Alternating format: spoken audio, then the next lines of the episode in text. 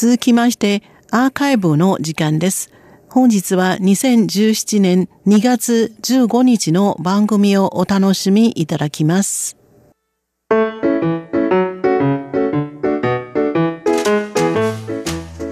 リスナーの皆様、ようこそティールームへの時間です。この時間では台湾の今に関する様々な話題を取り上げてご紹介してまいります。塚越がお届けいたします。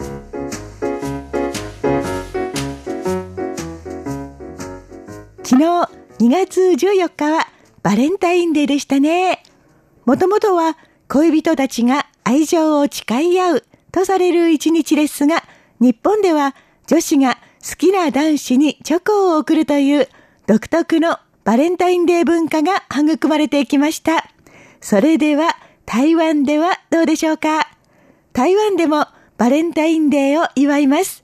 ちなみにバレンタインデーの中国語は情人節と言うんですよ。漢字3文字で、愛情の情、人、お節句の節と書きます。どうやって過ごすんでしょうか？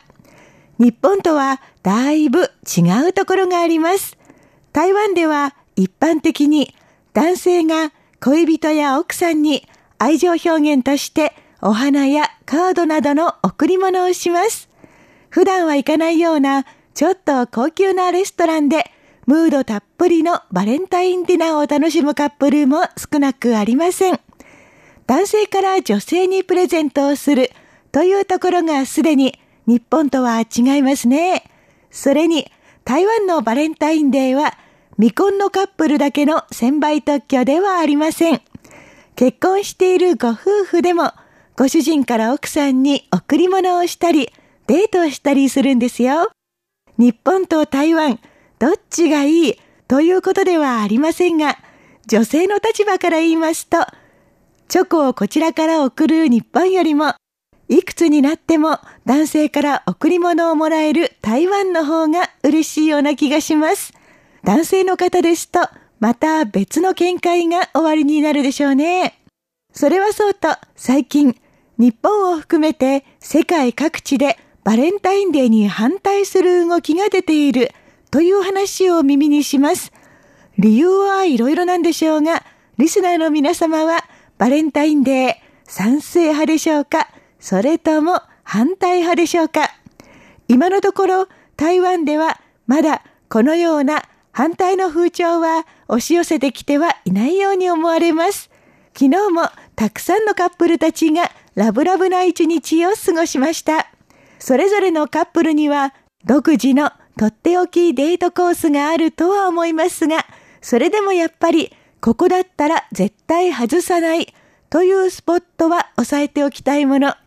でも、それってどこでしょうか？実はよくわからなくて困っているという人も少なくありません。でも大丈夫。今は本当に便利な世の中です。14日、インターネットのリサーチサイトが台湾のネットユーザーから注目が集まっている人気デートスポットを一挙大公開しました。昨日の時点でまだデートコースが決まっていなかった人たちにとって救いの雨になったことでしょう。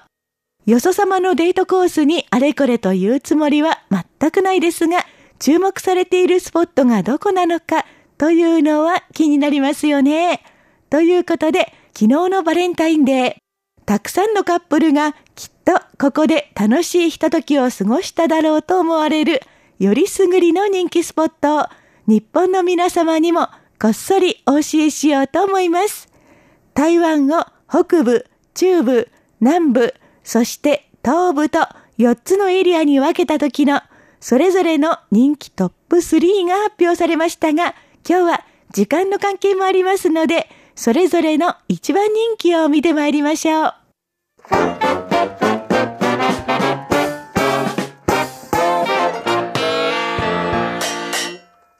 台湾北部の一番人気は台北市のランドマーク101階建ての超高層ビル台北101の夜景でした。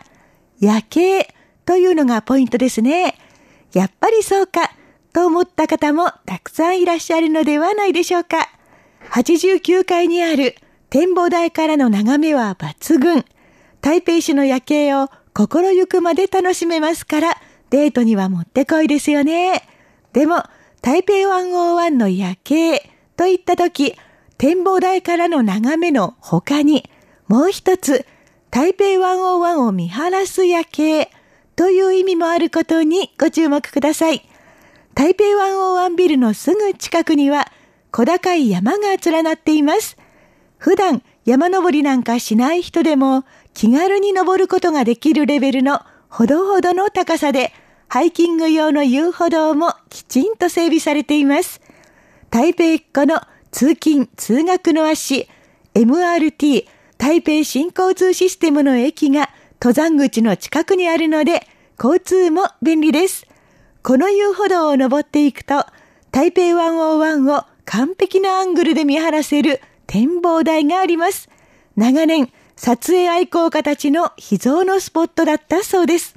日が暮れて、ちょっとほの暗い山道を歩いた後、こんな絶景が見られる場所に出てきた時の嬉しい気持ちは忘れられない思い出になりそうですね。ということで、台湾北部の一番人気は台北101の夜景でした。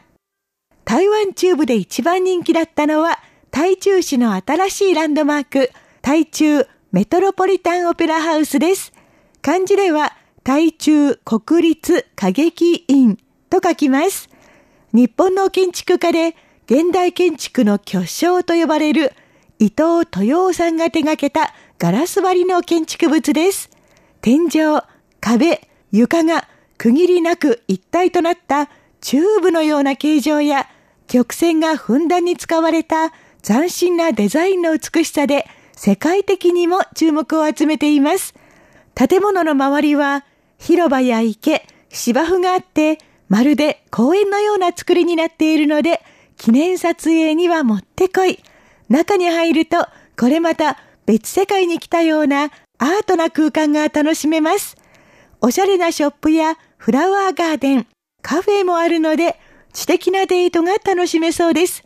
ということで、台湾中部で一番人気だったのは、台中メトロポリタンオペラハウスでした。台湾南部で一番人気だったのは、台湾市内を流れる川、愛がでした。愛情の愛、山水の川と書きます。市内を通って高尾港に注ぐこの川は高尾市屈指の観光名所です。川べりを散策するのもいいんですが、わずか20分ほどで一番綺麗な景色をたっぷりと堪能することができるクルーズが人気です。台湾では今各地でランタンフェスティバルが開催されていますが、高尾ではこの愛画の川べりが会場です。水際に設置されたランタンの明かりが水面に映って風情が格別なんですよ。今年はランタンフェスティバルとバレンタインデーが重なったので、いろいろなカップル向けのイベントも用意されたようです。さすが台湾南部で一番人気なだけありますね。台湾東部の一番人気は小慶でした。サンゴ礁の礁に大和渓谷の渓の旧漢字と書きます。ここは台湾屈指の温泉郷として知られるところ。温泉というと、ちょっと偏僻な山里をイメージしがちですが、小慶は交通自便な上に、買い物も食事も何にも困ることのない便利なところで、特に近年、若い人たちが好みそうなファッショナブルな温泉ホテルが増えてきました。温泉はどちらかというと家族連れや高齢者向けなのかと思っていましたが、どうやら若いカップルにとっても温泉の魅力は抗えないものがあるのかもしれませんね。ホテルや民宿ではバレンタインデー割引まで登場したそうです。ということで、台湾東部の一番人気は温泉郷小慶でした。ようこそティールームへ。今日は台湾のカップルに人気のデートスポットをご紹介してまいりましたご案内は塚越でした。こちらは台湾国際放送です。